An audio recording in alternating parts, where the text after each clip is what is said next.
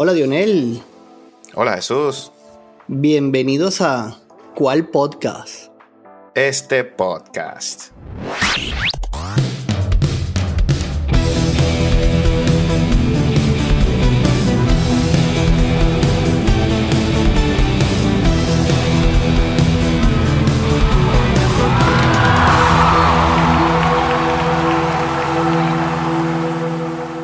Amigo Dionel, tenemos los semifinalistas de la Champions League.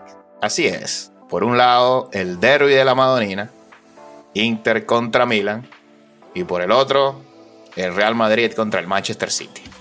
Bueno, banquete.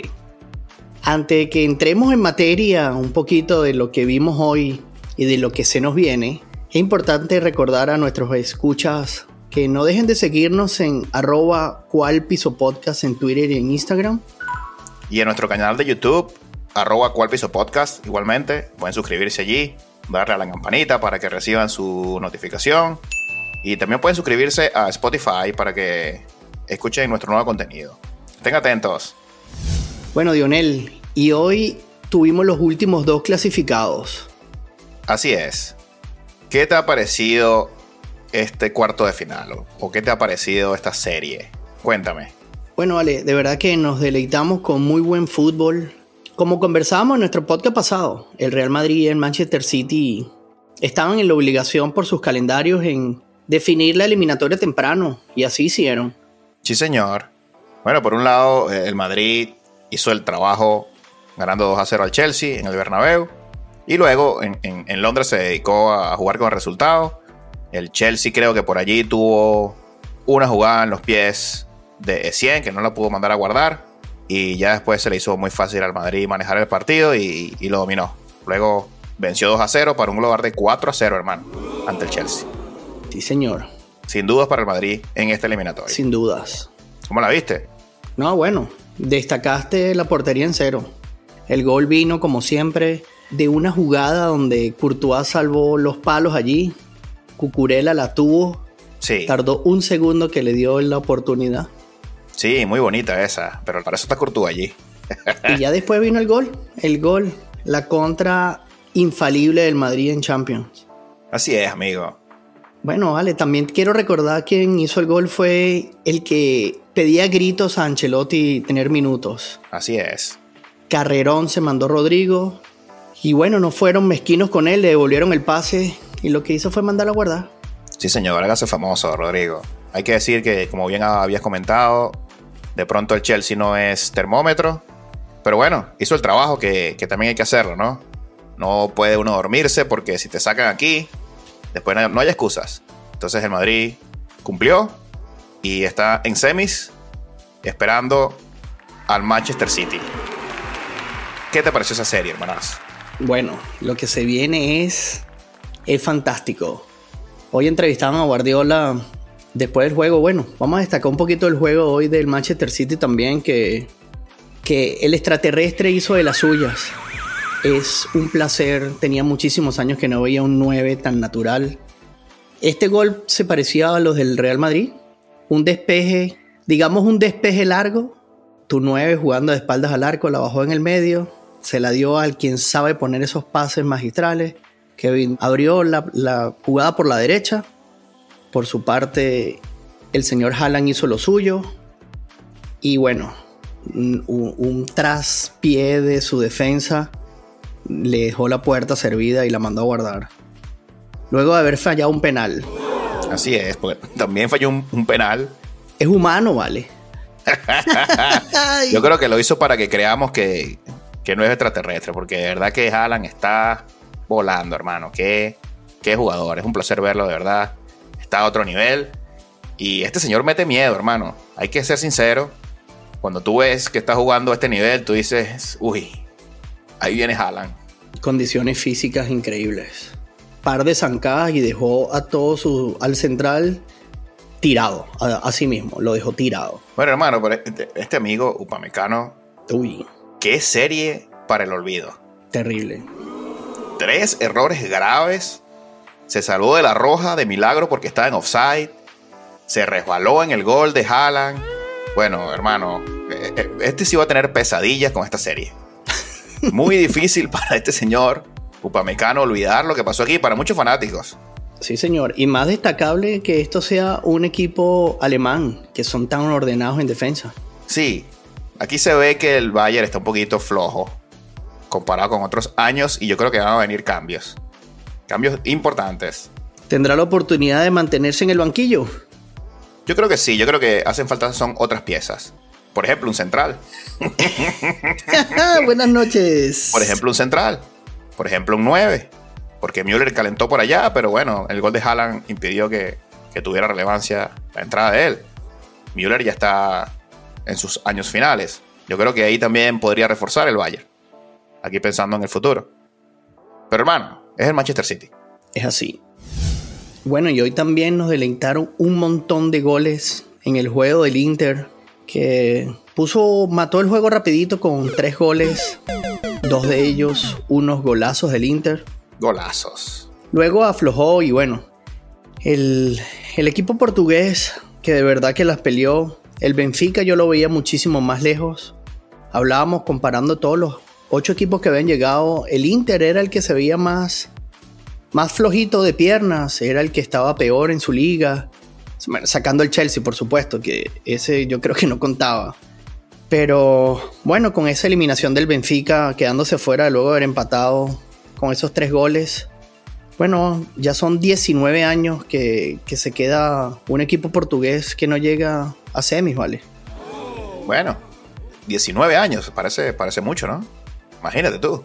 19 años, hermano. Estoy viejito, sí, señor. ¿Será, será Mourinho ese que llevó al Porto? De, de, semis y finales, sí, señor. Ese mismo. Uy. Señor que sabe mucho de fútbol. bueno, se mete el Inter y, se, enfrenta, se enfrentará al Milan, como, como habíamos dicho, en el derby de la Madonina. Un Milan que en otro duelazo con el Napoli logró ganarle la eliminatoria, hermano. Un Napoli que aquí pensábamos que era una planadora, o eso es lo que mostraba. A la hora de la verdad, a la hora de la chiquita, el escudo pesa. Y aquí el Milan lo sacó así. Son siete copas de Europa, hermano. Pesó. Pesó. Bueno, sinceramente, yo lo que te puedo decir es que el Nápoles tenía el arco volteado hoy. Bueno, ayer, disculpa. Sí. Perdí la cuenta de las oportunidades claras, porque hay jugadas que tú dices generaron peligro, pero aquí fueron medios goles cantados. Sí, la tuvo, la tuvo el Napoli. En el Diego Armando Maradona. Pero se quedó corto, hermanito. Se quedaron cortos. Lástima por el Napoli, que tenía una temporada en sueño, prácticamente campeones de liga. Y, a ver, porque siempre hablamos de, de, esto de que si la liga es fácil y entonces te enfocas en el otro torneo. Pero ajá, ¿dónde está la competencia? Porque entonces parece que el Napoli se relajó de más. Pensó que la tenía. Y, no pudo ser contundente ahora contra el Milan. ¿Qué te parece? Sí, sin duda alguna tenían la pólvora mojada, como te decía. Este, luego del gol, el equipo se abrió, el Milan se tira atrás y el Napoli no dejó de buscar el gol, solo que, hermano, no entraban. Sí, hermano, y Giroud, que parece que no cumple años, tiene, no sé, 10 años en, los 30 o más, como 15 años en los 30 y sigue marcando goles. Y ese fue el definitivo para ponerlos acá, en semis de Champions. Así es. Bueno, hermano, tremenda semis. Sí, señor. Aquí muchísimo morbo, muchísimo duelo, muchísimo de todo. Hablábamos de... En el podcast pasado decíamos, ¿sería Guardiola de verdad un influencer en el fútbol que cambió esto? Y y bueno, este señor se vuelve a meter a semifinales. 14 veces ha llegado, 10 de ellas llevó al equipo a semifinales. Estamos hablando del 70% de las veces que ha llegado con un equipo. E, eso merece respeto. Bueno, hermano, pero son unos equipazos. No, por supuesto. Pero el, el Napoli hoy tenía un equipazo y se quedó corto. Aquí también hay que saber mover las figuras, hay que saber administrar, hay que saber decir esto que siempre hablábamos, ¿no? Que es muy difícil que un equipo no sepa que salió ganando 3 a 0 y vaya a aflojar. Pero ahí donde tú tienes un entrenador que sabe Fíjate Ancelotti, Ancelotti tenía la eliminatoria ganada y jamás dejó de salir a buscar el partido, porque tú necesitas que estos jugadores mantengan la continuidad. Y eso es lo que ven los grandes, hermano. Sinceramente, eso es lo que hace entrenadores grandes. El que sepa cuándo poder oxigenar un equipo sin dejar de apretar en el marcador. Ok. Pero insisto con el Pep, porque todos estos récords que comentas, todas estas oportunidades que ha tenido el Pep, y no la levanta, hermano. ¿Por qué no la levanta el Pep? ¿Qué pasa? ¿Por qué? ¿Por qué no gana? Es mi gran pregunta. Bueno, tendremos que esperar que escriba su autobiografía porque no hay otra. Eso nunca lo va a decir. da que pensar. Por supuesto que sí. Pero bueno, ahí está de nuevo. Y ahora yo creo que a diferencia del año pasado, porque vamos a tener el mismo enfrentamiento, yo creo que la diferencia del año pasado a este, hablando solamente del Manchester City, porque del Madrid no importa lo que digas, el Madrid siempre va a ser un rival importante, pero el tener al señor Haaland como ese 9 natural, con una presencia que no hay central que no vaya a dudar, en tener miedo en ir al choque del 1 a 1. Yo creo que esto va a ser la gran diferencia en esta partida, diferencia del año pasado. Sin duda alguna, tener a Haaland allí, como te digo, es intimidante. El Madrid, que empieza la eliminatoria de local, no va a contar con Militao, que ha sido clave y pieza fundamental en la defensa del Madrid. Y si no lo tienes a él y te viene Haaland, ya empezamos un poquito tú sabes, con el pie izquierdo, va a estar difícil. Sin duda que yo creo que por primera vez en mucho tiempo el Madrid no es favorito. El favorito es el Manchester City aquí.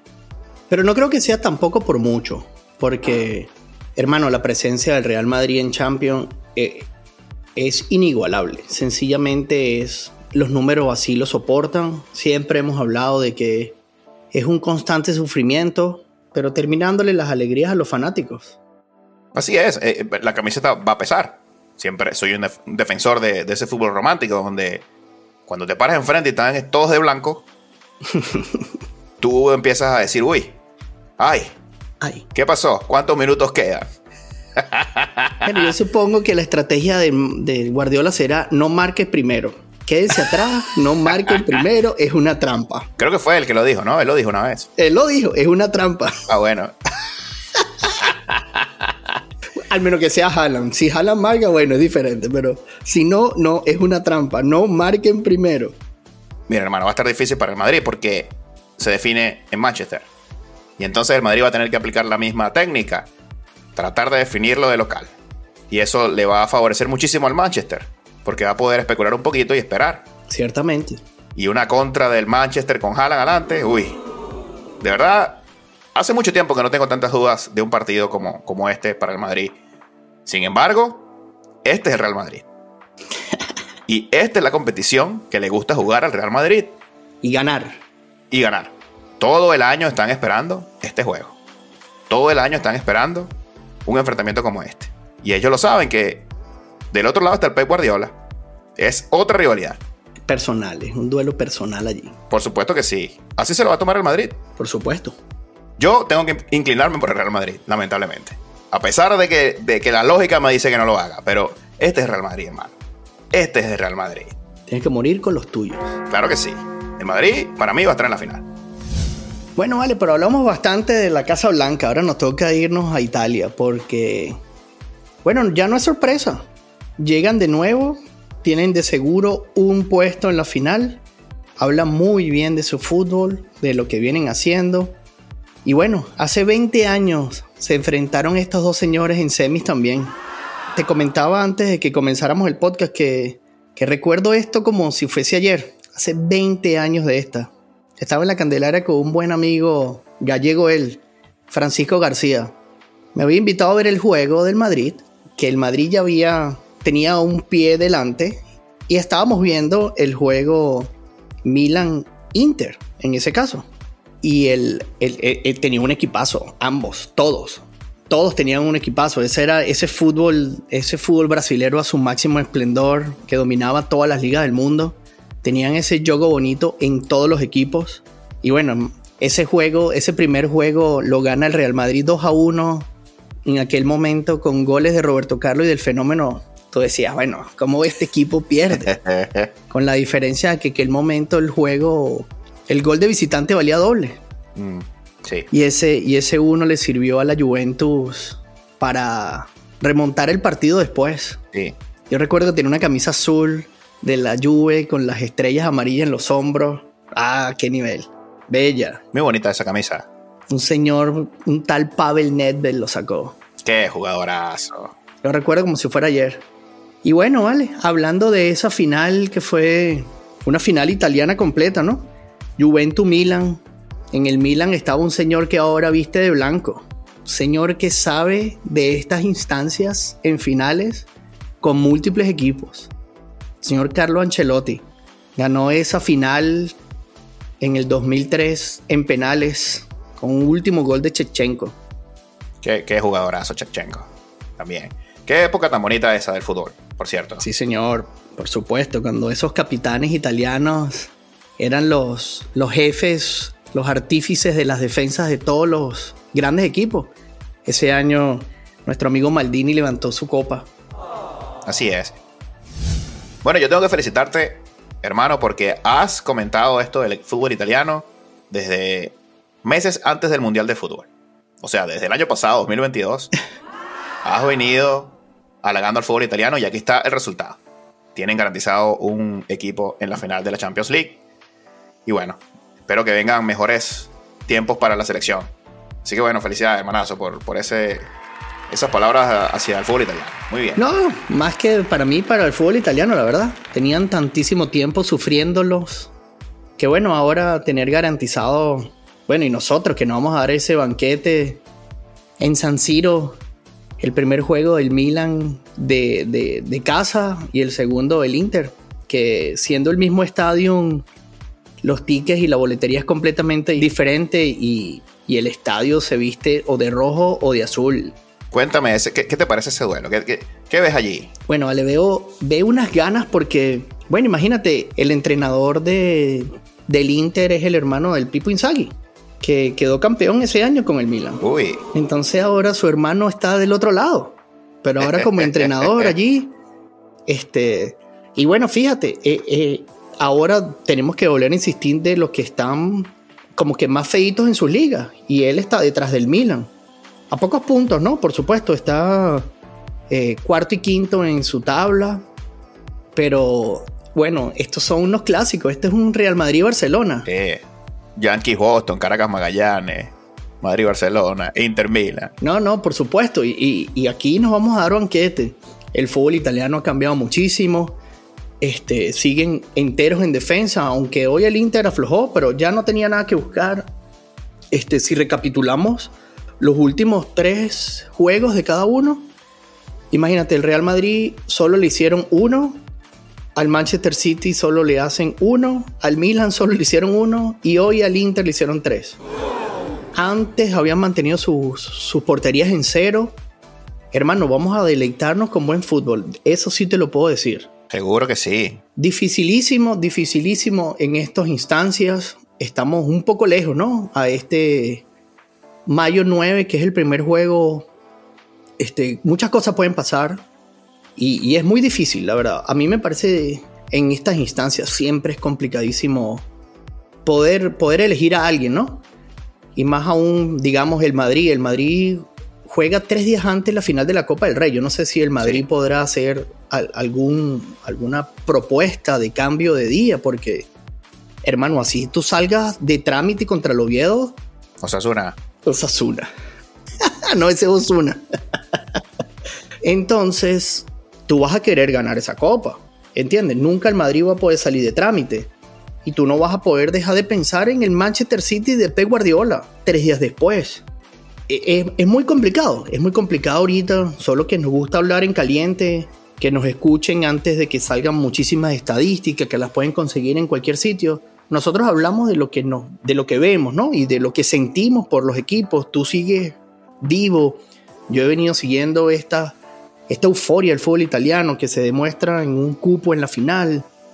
Hablamos, dudamos un poco de Guardiola, ¿sabes? Que tú dices, bueno, es muy fácil llegar con estos equipazos, pero siempre he sabido que dominar estos equipos con tanta figura, con tanto ego, con tantas ganas, necesitas un cerebro. Sí, 100%. Y entonces, lo que sí tenemos es que disfrutar de este fútbol que se nos viene, porque estos eran duelos eh, difícil de pensar, porque el Inter, recapitulamos, no se veía tan sólido, pero hoy ese primer gol abrió la puerta a ese Inter. El Milan supo aguantar a la planadora del Napoli, tuvo la suerte a su favor, el Chelsea no trajo nada para combatirle al Madrid, pero eso no significa que el Madrid no haya hecho el juego que necesitaba para estar allí. Y bueno, Haaland después quiso demostrar que era humano, ahí nos engañó con fallando un penal tirándola por arriba y después va un balón en el pecho, se lo pone en los pies al Kevin y buenas noches. Sí, está, está, muy bonito esto. Yo de verdad no, no me atrevo a dar ningún análisis sobre el derby, es un derby, y, son pronósticos reservados. Aquí hay que sentarse, hermano, con unas cotufas o unas papas fritas y disfrutar. Disfrutar. Vamos a ver cuál de los dos llega a la final. El único que tengo que ir porque el corazón me lo pide es el Real Madrid.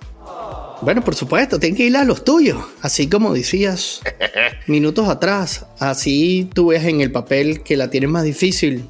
Bueno, ya era hora. Ya era hora que el Madrid la tuviera más difícil, que tal vez eso sea necesario, ¿no? Para un cambio de aire, saber que, que bueno, todo tiene un límite. ¿Hasta cuándo tú vas a seguir remontando, remontando y remontando? Porque de eso, de eso, oye, no, no puedo entender cuántos fanáticos puedas ir matando año a año con lo mismo. gente al hospital. Sí, señor. Bien, hermano. Mucho fútbol. No, bueno, mucho fútbol, ¿no? Pero seguimos ahora, esta es una de las épocas más bonitas en el deporte. Tenemos playoffs de NBA, tenemos playoffs de hockey, vienen semifinales de Champions. El béisbol está jugándose a plenitud. Lo que hay que seguir disfrutando del deporte, que nos siga dando material para nosotros poder seguir conversando. Y compartirlos, compartirlo con todos ustedes. Que por cierto, bueno, muchas gracias por, por conectarse con nosotros siempre pendiente de ustedes, los comentarios.